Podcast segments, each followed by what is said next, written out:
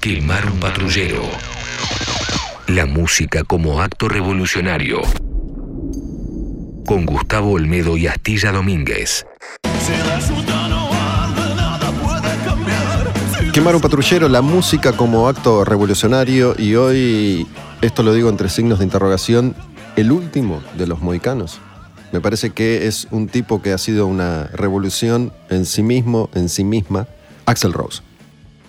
No digo el último de los mohicanos porque ¿cuántas estrellas de rock old school quedan hoy en día en pie y siguen conservando cierta mística, cierto aura?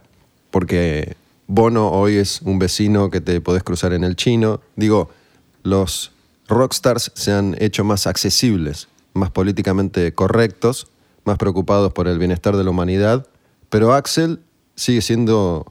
conserva la magia para mí. No sé si estás de acuerdo, Astilla. ¿Qué haces, Gus? Eh, sí, parcialmente la, la mantiene. Tiene una cuenta de Twitter lo cual también es un poquito, no te digo decepcionante, pero ahí ventila sus ideales políticos. Si no fuera por eso, no sabrías qué está haciendo Axel, qué piensa, dónde vive, desde dónde tutea, con quién habla, si es que respira, si es Axel verdaderamente, no sabemos. ¿Será Axel?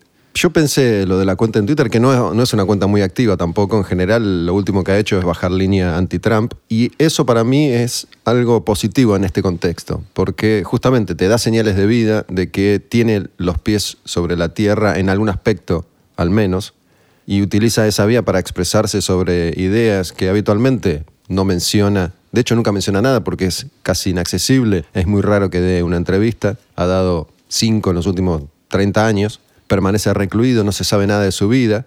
A diferencia de Michael Jackson, por ejemplo, que era un misterio total, cada tanto sale de gira, lo ves, existe, vive, canta, no genera los problemas de antes, pero tampoco se convirtió en un tipo accesible. Para mí no es diferente al Axel de antes, salvo en ciertos comportamientos. ¿no? Esta provocación que en su momento tenía al, por ejemplo, salir a tocar tres horas más tarde, ya no existe. Parecen estar conviviendo en paz y armonía porque los demás sí hablan todo el tiempo, Slash, Duff sobre todo, y se los nota muy contentos y muy felices. Se rumorea que habrá nueva música de Guns N' Roses y me parece el desafío del siglo. No sé si ya lo habíamos mencionado en alguna otra oportunidad, porque con una banda que ha editado tan poco material a lo largo de tantos años, competís contra vos mismo de una manera que muy pocos han atrevido a, a encarar y mucho menos con éxito. ¿no?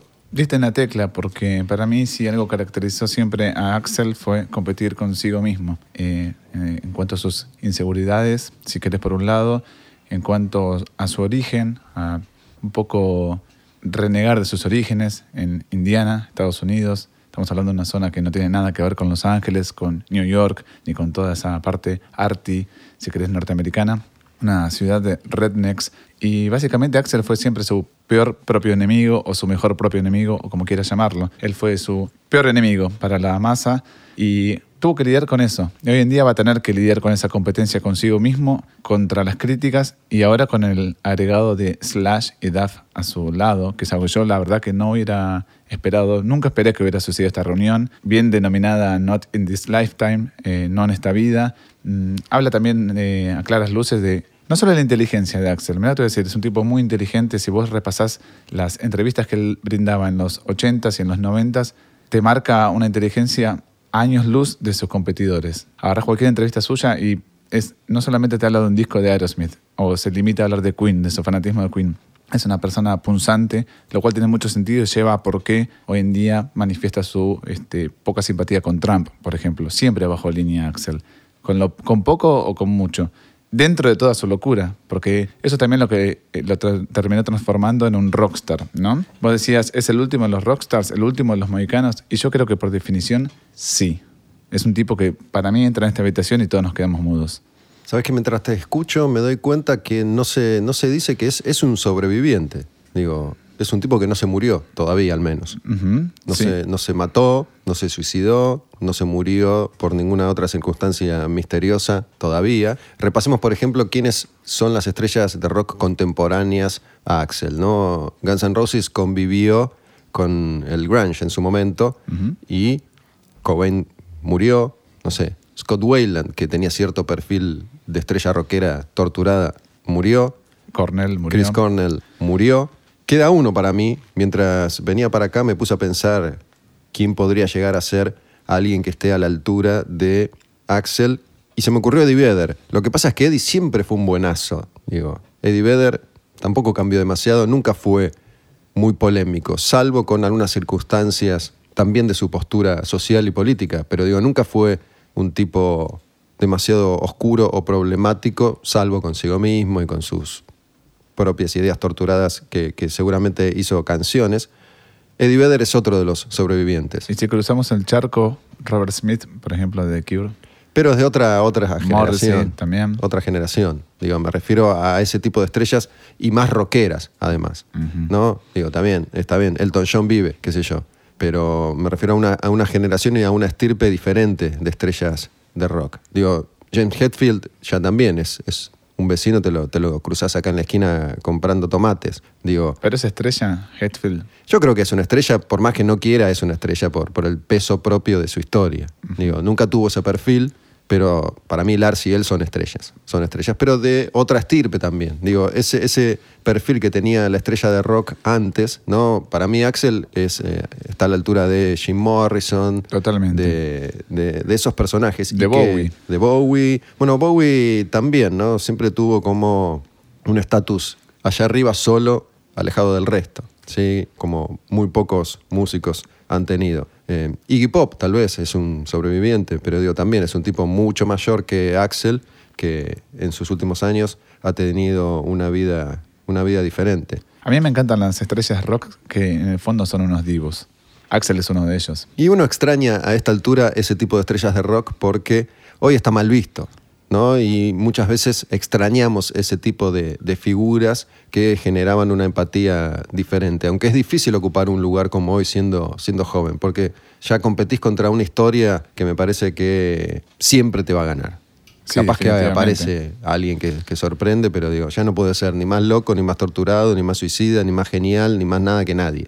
Aparte del choque de personalidades, este, la combustión interna de Guns N' Roses. Por un lado, Axel, con todos sus problemas mentales, psíquicos, familiares, lo que quieras denominarlo, eh, y su potencial creativo, su enorme potencial creativo, que se vio reflejado, si querés, este, con un ladero como Slash, que si bien no se distinguió siempre por ser un compositor a la altura de Easy, si querés, o de, o de Axel, fue la mano derecha de, de Axel para llevar a cabo un November Rain, por ejemplo, que fue un embrión, un pichón que tenía ahí Axel dando vuelta durante años. Eh, la combustión de personalidades, Duff, Easy, su amigo de la infancia, que no lo bancó más y se fue en medio de un tour. También hay que tener huevos ¿eh? para ser multimillonarios. En el año 1991-92, tu cara está en todas las revistas, te buscan incesantemente para entrevistarte, sos un referente cultural y decís, me bajo, no me lo banco más este tipo. Un tipo con el que lidiaste los últimos 20 años de tu vida, no sé, 18 años de tu vida, no sé cuántos, son amigos de la infancia, lo cual te habla claras luces del ímpetu de Axel, la inestabilidad. Era una, una ebullición constante, había que lidiar con eso. Y el mundo se rindió a sus pies. Eso, para mí, lo hace todavía más divo y más rockstar. Hetfield no está en esa categoría. Siempre hago una distinción entre el fan que sabe todo sobre una banda y aquel que solamente conoce lo que es realmente popular. Creo que Slash es la contracara de Axel porque es la versión, incluso siendo bastante retraído y tímido, es la versión simpática que acompaña a un tipo inaccesible, ¿no? Porque hasta, hace, hasta no hace mucho cada aparición de Axel era como vive, Sí. Digo, hoy lo único que se sabe de él es que sale de gira con la banda. Después no se sabe nada. Es muy, muy poco lo que aparece cada tanto. No sabes Digo, si está casado, si tiene hijos, no sabes absolutamente nada. No se sabe dónde, dónde vive, cómo vive, con quién vive, con quién no vive, cómo es su casa, cómo no es. No se sabe absol- absolutamente nada de él. Y una de las cosas que, desde el lugar de, de fanático de la música, que, que por ahí se me ocurre recriminarle, es justamente la falta de producción musical. ¿no? Porque para un tipo tan talentoso como él, haber grabado cinco discos en toda su vida, me parece eh, una lástima, realmente. A mí me hubiera gustado escuchar mucha más música de él. Y mm, en cualquier momento podemos meternos, si, si querés, en Chinese Democracy, que yo lo defiendo a muerte, me parece un discazo, siempre me pareció un discazo y me parece el, el producto justamente de un tipo como Axel, un científico loco que se quedó encerrado 15 años laburando sobre lo mismo y cuando ya todo el mundo pensaba esto no va a suceder nunca, salió. Y lo banco a muerte, me parece un discazo. Claramente el tipo tiene una visión musical, conceptual y artística muy distinta a sus contemporáneos. Vos hablabas de Cobain, bueno, son el pueblo opuesto para mí en la visión artística, a dónde apuntaban. Eh, y si te fijas y repasás los discos de Guns N' Roses desde, si querés, desde los primeros demos o los ensayos que ahora están disponibles en las reediciones de, Appetite, em, el tipo quería ser Elton John, definitivamente. Por ahí Slash, Easy, o no sé si Duff, pero querían ser Keith Richards, tenían otro destino musical, otro patrón, otra, otra referencia cultural, si querés. Para mí, Axel quería ser Freddie Mercury, quería ser Elton John, quería competir a la par. Esa cuestión de darle mayor pomposidad constantemente a la música. November Rain es un ejemplo. En palabras suyas, desde muy joven, Axel, no sé, de 23, 24 años, él diciendo, tengo una balada en piano que el día que la grabe, como yo quiera, si va a salir editada como yo quiero, con el audio que yo quiero, etcétera, etcétera, me puedo llegar a retirar de la música tranquilamente, en paz. Axel y Duff, eh, perdón, Duff y Slash decían lo mismo. Axel está trabajando en una canción hace ocho años, seis años, no sé cuánto, que lo va a consagrar como artista. Eso es lo que quiere Axel. Ese tema que quede a la perfección y después que venga el resto, pero ya lo logró. Habla un poco también de su autoexigencia. Se tomó 17 años para hacer un disco que continúa a November Rain, a los éxitos de los Illusions, si querés la María de la Fama, de que te persiga la policía, que vengas a Argentina y te denuncien por haber pisado, presuntamente haber pisado una bandera, etc. Todas cuestiones que las pensás hoy en día, mira, te estás sacando una sonrisa. Es una locura lo que le pasó a ese tipo. Aparte, recaía todo en él. Axel pisó la bandera. Son, son locuras también que se relacionan con la realidad de cada país que Guns N' Roses fue pisando, porque eso podía suceder acá y en Latinoamérica o, no sé, en Asia. sí, pero vos, vos eh, que sos contemporáneo a eso, te demuestra que también el tipo estaba en sus cabales, más allá de toda su locura, de toda su demencia y todo su circo que tenés tu terapeuta, tu físico, no sé qué, te acompañan 10 personas para vos solo, que te hacen masaje, que todo lo que decís es sí, te están acusando de, casi un delito, un delito internacional y el tipo agarró micrófono, dijo conferencia de prensa, me defiendo cara a cara con un micrófono. No sé cuántos músicos contemporáneos, no sé, toda esa eh, eh, camada de músicos reventados, no sé, Steven Adler no podría haber hecho esa conferencia de prensa. ¿Sabes quién no la podría haber hecho? El Indio Solari. Cuando dijiste eso me acordé del Indio Solari en Olavarría cuando los redondos no pudieron tocar hace mucho tiempo. Sí. ¿no? Los redondos que hicieron de su misterio un culto y de ese culto una empresa y salieron a dar una conferencia de prensa. Esto pasó hace muchos años. No lo hizo de esa manera cuando sucedió lo de su último concierto em, como solista. Y el tipo no es tan capaz como Axel para declarar y para pensar, ¿no? Y vos dijiste, está en sus cabales y me parece que esa es la clave porque hoy me parece que es un tipo que, si bien todos queremos que sea un loco, ¿no? Un, desquiciado, queda claro que no lo es. Por eso me parece que es un, sobreviviente. El tipo nunca trastabilló, nunca quedó como Michael Jackson, ¿no? como un tipo que perdió contacto con la realidad y empezó a decir públicamente delirios cósmicos. El tipo, las pocas veces que abre la boca, es un tipo pensante, criterioso, inteligente y otra cosa que confirma que está en sus cabales es haber podido tocar con ACDC todas las noches una gira, porque no cualquiera se banca ese laburo que responde a una estructura de otra banda. Además, el que nunca acepta que nadie le diga nada, se adaptó a la estructura de otra banda y lo pudo hacer bien. Y en general se lo, se lo celebró y se lo, se lo festejó. Y para mí ese es como el, último acto revolucionario de, de Axel y por eso este quemar un patrullero. No, un tipo que está a la altura de los más grandes, de los más locos, de los más talentosos y maravillosos, sigue estando en sus cabales, aparentemente.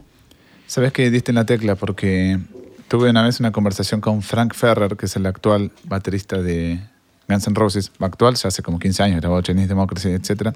Hace como medio una confesión de partes, era cómo lograron que Axel sea puntual esta vez, que no falte a los conciertos, que se toca a las 9 y a las 9 se arranca el show y según Frank fue Angus Young. Lo sentó y le dijo, estamos encantados, vos estás encantado también, sos fanático.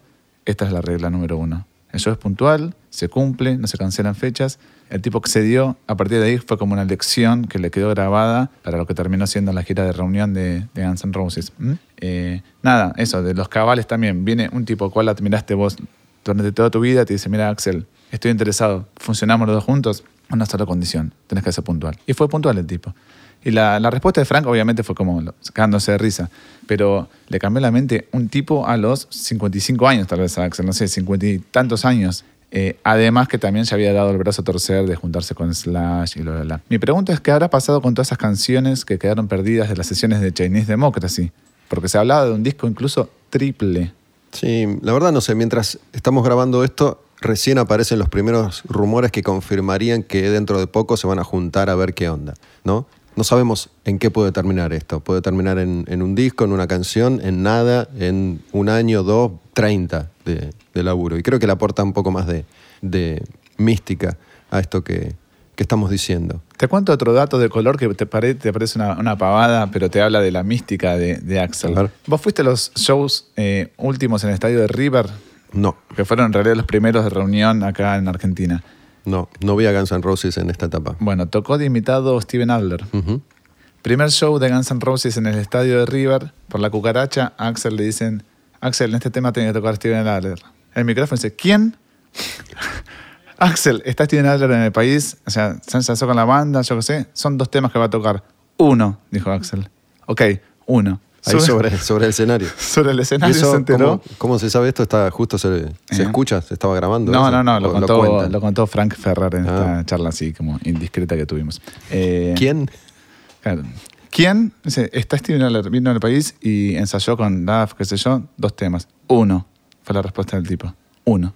Dale. Sí, por eso te preguntaba si estuviste presente. Lo anuncia Axel, dice, con ustedes, Mr. Steven Adler, tocan el tema. Repentino apagan las luces.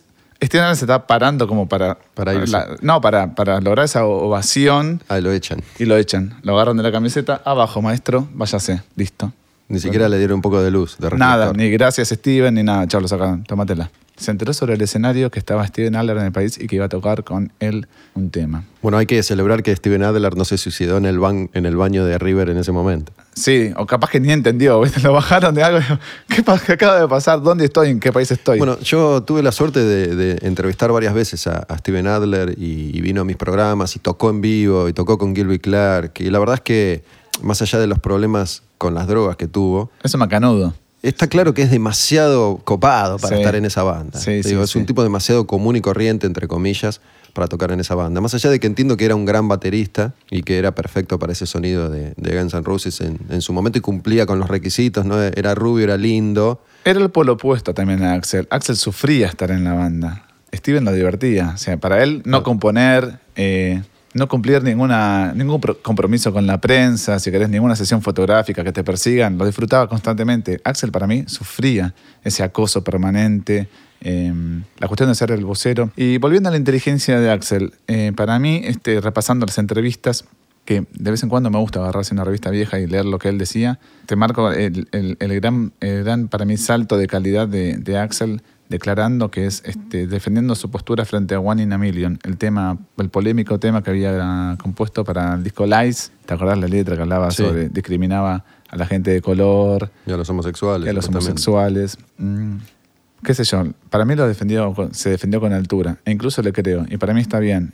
Entonces con estos bancos la incorrección política de Axel. Axel que, fue el mm, último en animarse a la incorrección política. A mí me parece que me da la sensación que él siempre impuso su juego, digamos, que, que la realidad no, no pudo con él. Me parece que ya venía torturado desde, desde que nació y no Sí. fue una consecuencia de la fama y el éxito. Entonces, en ese momento, como en tantos otros, como cuando estuvo acá y lo acusaron de pisar la bandera, el tipo tenía que convivir con la necesidad del entorno de generar noticia, ¿sí? de, de agarrársela con él como se la han agarrado toda la vida con todas las personas importantes en el mundo de la música. Y nunca da la sensación, todo esto que estamos hablando nosotros es todo conjeturas porque no sabemos nada de él, pero da la sensación de que nunca pudieron quebrarlo en ese sentido. Más allá de ese Get in, Get in the Ring y de alguna que otra famosa historia sobre Vince Neil te espera en la esquina y Axel se comió los mocos o Kurt Cobain apurándolo con Courtney Love en los MTV Awards, digo, incluso hasta, hasta en ese sentido el tipo siempre demostró estar un poquitito más arriba, como yo no me voy a bajar a tu escalón para que nos agarremos a trompadas acá en la esquina. Totalmente. ¿no? Y mira, dije Vince Neil y me apareció en la mente Vince Neil hoy con, con 300 kilos de más encima y digo, no lo juzgo. Da la sensación de, parece ser como alcohol y pastillas, no sé, no parece ser una gordura de, de comer. Sí, no sí. tengo idea, igual, qué sé yo. Pero bueno, Axel, el otro día me mandaron por, por Instagram un videito de Guns N' Roses en vivo en Tokio 92 tocando Estranged, ¿no? Y es ese Axel que vimos nosotros acá, hermoso, flaquito, con las calcitas blancas cortitas, la bandana y la campera, ¿no? con el culito perfecto, el bulto. Y como, como sociedad que somos y adoramos la belleza, es un aspecto que hoy también genera comentarios, ¿no? El aspecto físico de Axel hoy, que no, que no, no envejeció del todo bien, a diferencia de otros, no sé, Duff está mucho mejor ahora que hace 30 años, por ejemplo, pero ese tipo que era hermoso y perfecto, hasta, hasta en ese sentido hoy eh, le aporta como un granito de arena más a, a, la leyenda y al misterio, ¿no? Digo, ¿qué fue de la vida de este ser hermoso y celestial que, que incluso nos preguntamos, digo, no hay que perder de vista que hace unos años nos preguntamos, para, ¿es Axel? Cuando empezó a aparecer más o menos seguido, ¿no? que, que estaba como gordo y no sé, no sé si operado y el pelo reseco, parecía otro, es otro, es Axel. Si no recuerdo mal, la primera aparición de él fue en el cierre de unos MTV Awards, tocando una o dos canciones sobre los títulos que cortaron la transmisión. No sé si te acordás. Sí, con la nueva formación. con la nueva formación. Hacía 200 años que no, aparecía. La primera había sido en Rock in Rio, Brasil, 2001. Mm. De la nada este, tocó para 200.000 personas eh, y no ensayó para ese show. Este, eh, he leído entrevistas, he escuchado entrevistas con los músicos que estaban en esa formación. No ensayó. Él mandaba, hay que tocar estas canciones, apréndanse 40 un minuto antes del show, tipo, no tocar esta, listo, y él no ensayó. Entonces, los músicos no sabían con qué iba a salir él, qué parte iba a extender o no. Quiero decir, la tomó como un ejercicio más, y hacía 10 años que no tocaba en vivo y estaba tocando delante de 200.000 personas. Una cosa que por eso me ocurre decir, ya que lo alabamos tanto, que no me parece tan bueno de Guns N' Roses, es que no es una banda de esas infalibles en vivo, ¿no? No es Roger Waters tocando Pink Floyd. No solo en la ejecución, tampoco sabía si iban a terminar el show. Además de eso, digo, yo vi algunos conciertos de, Guns N' Roses que fueron muy buenos, otros que no fueron tan buenos. Digo, el, de Ferro con, la formación Chinese Democracy fue, fue muy bueno para mí. El de Vélez anterior había sido bastante pobre en ese sentido. Después lo vi en, otro Rock in Rio y estuvo, estuvo bien. Pero perdón, en Ferro tocó eh, Duff McKeegan. Fue el show de reunión con, con Duff. Ese show estuvo bueno, a mí me gustó ese, a mí también. ese concierto. Eh, me parece que, que que está bien que menciones la imperfección de Guns N' Roses, le da ese toque rock. A mí no me interesa Greta Van Fleet o Von Fleet o Greta Van Fleet, no sé cómo se llama muy bien, que lo veo y digo, ¿por qué todo tan perfecto? Hagamos un, próximo podcast haciendo mierda a Greta Van Fleet. Cuando quieras. ¿Sabes qué? Otra cosa que quería mencionar, que son datos muy boludos, pero para mí hacen a la personalidad de Axel y te remito también a una entrevista antigua del año 88-89, donde él era el eje del caos, básicamente todo lo mal que había en la música era responsabilidad suya, y él hablaba de la polaridad de las personalidades suya con el resto de los integrantes. Al interlocutor, Axel decía, ¿vos te crees que a mí no me gusta tomar cocaína? a mí me encanta tomar cocaína, pero no puedo tomar cocaína porque me hace muy mal a la garganta. Me molesta muchísimo, dice que si yo pongo esto, me sacrifico por un placer personal, lo dejo de lado en pos de la banda, me molesta muchísimo que vayan allá y lo veas Slash detonado, a Duff detonado, Steven detonado, no puede hacer un show. Me encrispa. El tipo lo decía muy seriamente. Lo lo que quiero mostrar, eh, Gus, con esto es que claramente Axel está por fuera de Guns en sentido de creatividad, de concepto, y los Guns solamente fueron la plataforma para que él lo lograra. Yo no creo que él haya sido, bueno, muchachos, viene Slash con un tema y dice, sí, dale, te pongo la letra. Lo veo más bien todo lo contrario. Es mira el tema que puse, que tengo, ponerle algo, armalo, vuelvo en dos semanas o en tres meses, no sé, pero hace algo, en base a lo que yo estoy haciendo. Eh, yo entrevisté hace poco al primer manager de, Guns N' Roses, Tom, eh, perdón, Tom Sutat, no, eh, Alan, Alan Niven, y que estábamos hablando en un momento, el tipo me frena y me dice, mira, me hiciste acordar de algo, me dice Alan Niven. en el año 86, me dice una cosa así, fui a la casa de Axel y tenía una foto de la banda tocando y me dijo a mí, dice, esa es mi banda, le dijo Axel a Alan. Y Alan me dice, no dijo la banda, nuestra banda o Guns N' Roses, dijo, es mi banda. O sea, él se antepuso a otros cuatro músicos más en el año 86, todavía no había grabado nada. Dijo, esta es mi banda, no es nuestra banda. Y estaban ahí el resto de los integrantes. Me parece que tiene un poder de, no solo la inteligencia, tenían convencimiento ese pibe que algo iba a hacer y, que lo que estaba haciendo era algo grosso. Para mí era consciente de eso. Para mí también es lo que yo ayer te mandaba por mensajito. Fue el portavoz de una generación perdida. Esa es mi visión. Y Eh, es, es como, como un escalón, es cierto lo que decís, porque es una especie de escalón perdido entre lo que había antes, que ya funcionaba, ¿no? Motley, Poison, etcétera, etcétera, y lo que vino después, que fue Nirvana. Digo, eh, fueron como los últimos en aparecer en esa generación de bandas de, de Los Ángeles y siempre funcionaron como una unidad y como algo, un proyecto individual. Nunca fueron parte de, de una escena. Digo, No. no surgieron en una escena, más allá de provenir de, Los Ángeles y, y tocar rock and roll. Además, conceptualmente, lee las letras de Appetite for Destruction. Son letras que reflejan la cotidianidad de ellos, las calles, los sufrimientos, las miserias. Es un viaje interior a las miserias de Axel.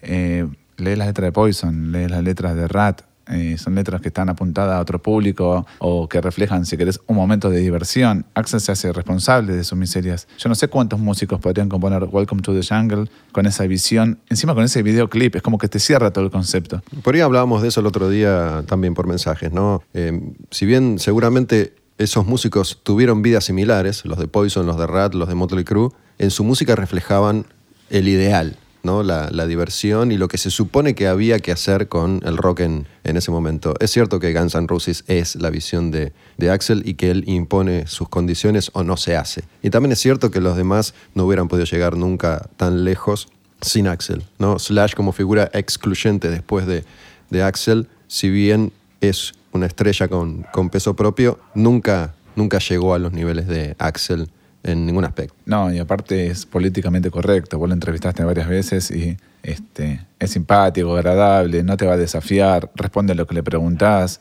y lo más probable es que llegue puntual, te deje compl- complacido con la entrevista que le hiciste. Voy a decir algo que para mí es obvio y por ahí puede ofender a alguien. Slash no hubiera llegado a nada sin el pelo y sin la galera. Para tanto, mira, me, me- me mataste. Bueno, y sin el solo de November Rain. Más allá de sus condiciones como guitarrista, sin Sí. el pelo y sin la galera no hubiera llegado a nada. ¿Vos te referís a, A nada. la figura de Ico? No. Bueno, A nada. Hubiera sido un fracasado de Los Ángeles. y sin Axel no hubiera llegado a nada. No, bueno. Eso seguro. Te quiero preguntar por qué bancas tanto a Chinese Democracy. Vos sabés que es un disco que para mí me resulta irregular. Tiene picos muy, muy interesantes y que para mí salió ocho años más tarde, nueve años más tarde. Para mí es un disco muy anclado en el año 98-99. Salió en el 2008, una cosa así. A veces uno adopta una postura, ¿no? Decide, me voy a parar acá frente a esta circunstancia. Me ha pasado con, con Metallica, por ejemplo, ¿no? Primero los amo, después me aburren, me encantan, no los soporto. Sí, lo- Anger me parece una porquería, me parece maravilloso, me parece una porquería, me parece maravilloso. Death Magnetic, lo mismo. Con Chinese Democracy me pasó algo muy, muy particular. Si bien decidí pararme en ese lugar, ese lugar es el de no voy a criticar a Axel en la fácil. Que no está Slash, que tardó mucho, que no es Appetite, que no hay un Welcome to the Jungle. Digo, me parece que era fácil pararse ahí y pegarle a- al héroe caído, entre comillas.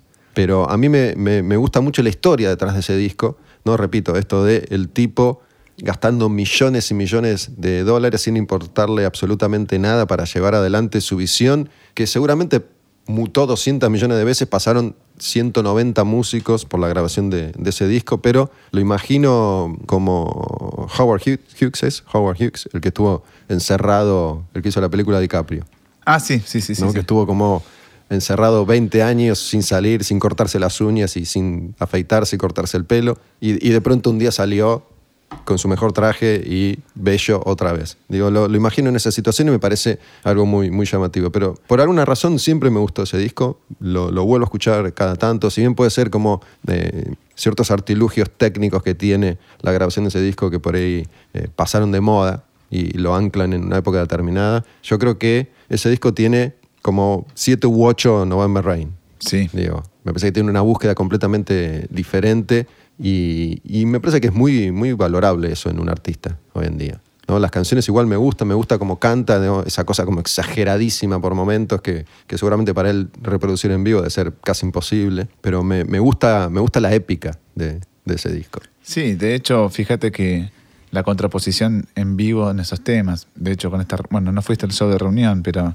están tocando los temas de Axel de la etapa de Chinese, por supuesto, bajo sugerencia e indicación de Axel, eh, parcialmente reinterpretado, si querés, y hay un abismo, o sea, lamentablemente en los shows, el show se pierde, entra en un bache que cuesta salir, no me acuerdo si fue en el show de Rosario o en el de River, pero pegaron dos temas de Chinese Democracy que te juro que fue un frío. Este, la gente en su gran mayoría no conoce esos temas, no sintonizó y va a buscar otra cosa de Guns N' Roses en vivo. Prefiero un Don't Cry que, no sé, un Madagascar. Sí, yo creo que es un disco que no se luce en una banda como Guns N' Roses. Digo, me parece que es un disco, de nuevo, para que lo agarre Roger Waters, Alan Parsons, no sé, y lo haga sonar perfecto. Esa es una orquesta perfecta. Bueno. no puede sonar mal ese disco. No la puede, tecla. Muy no bien. puede ser una banda de rock común y corriente, como en definitiva es Guns N' Roses. Pero digo, como yo le, le encuentro muchos puntos en, común con muchas de las canciones, si, si me decís armar tu, com- tu compilado favorito, tus cinco canciones favoritas de, de Guns N' Roses, es más probable que, que esté November Rain, Strange, Civil War, antes que Welcome to the Jungle o Paradise City. En tu ¿no? top personal. Sí, digo, me, me inclino más a escuchar Ahora más seguido esas, claro. esas canciones que las rockeras. Me gusta más esa, esa faceta de, de Axel. No tuvo competidores Axel tampoco. Eh, la escena de Los Ángeles, lo que hablamos anteriormente, me imagino cómo habrán quedado cuando sacó eso, Strange, Civil War, habrán dicho, ¿qué hacemos ahora? O sea, se acabaron las calzas, se acabaron esto de Talk Dirty to Me, como decía Poison, o la, la joda, la diversión. O sea, el tipo está hablando de una guerra civil, agarrando un extracto de una película para comenzar el disco, un concepto. Me parece que ahí te quedas boquiabierto, ¿no? Si, si te parece ahora que mencionas eso, para, para cerrar, podemos buscar discos que hayan estado a ese nivel o discos que, que uno pueda comparar con, con esa producción de, de Axel. Y si cerramos el tema de, ¿hay hoy en día más íconos en pie como Axel o no? Digo, Eddie Vedder para, para vos entra en esa categoría. No, ni por ¿O eso. no? No. Y aparte, Eddie Vedder fue, dentro de todo, políticamente correcto. Siempre, Siempre, sí. militando por una cuestión humanitaria, como siempre Ha mostrándose. sido coherente también. Sí, no, eso sí, te lo, te lo admito. Ha sido coherente.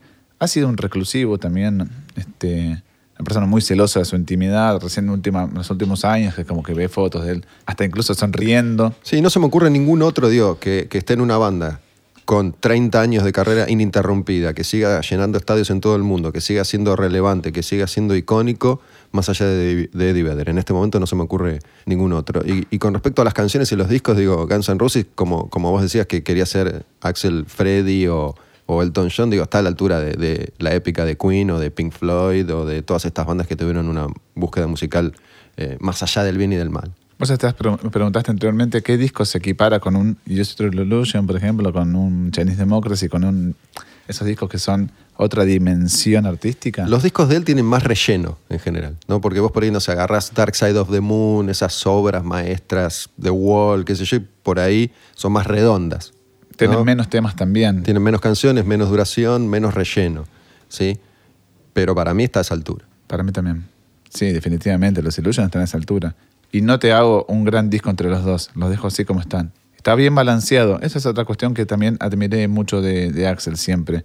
Tenés 35, 36 temas que vos sabés que de esos 12 son hits que sabés que van a sonar en todos lados. ¿Y cómo los ubicás en el disco? ¿Cómo los traqueas? ¿Por qué lo pones tercero, cuarto, quinto? No sé, November Rain, no sé cuál es el octavo tema. Aparte cuando era doble vinilo, ¿no? Das vuelta a vinilo, aparece November Rain. No sé, para mí un trabajo, una inteligencia de Axel ahí tremenda. Que nunca fue bien considerado eso, para mí.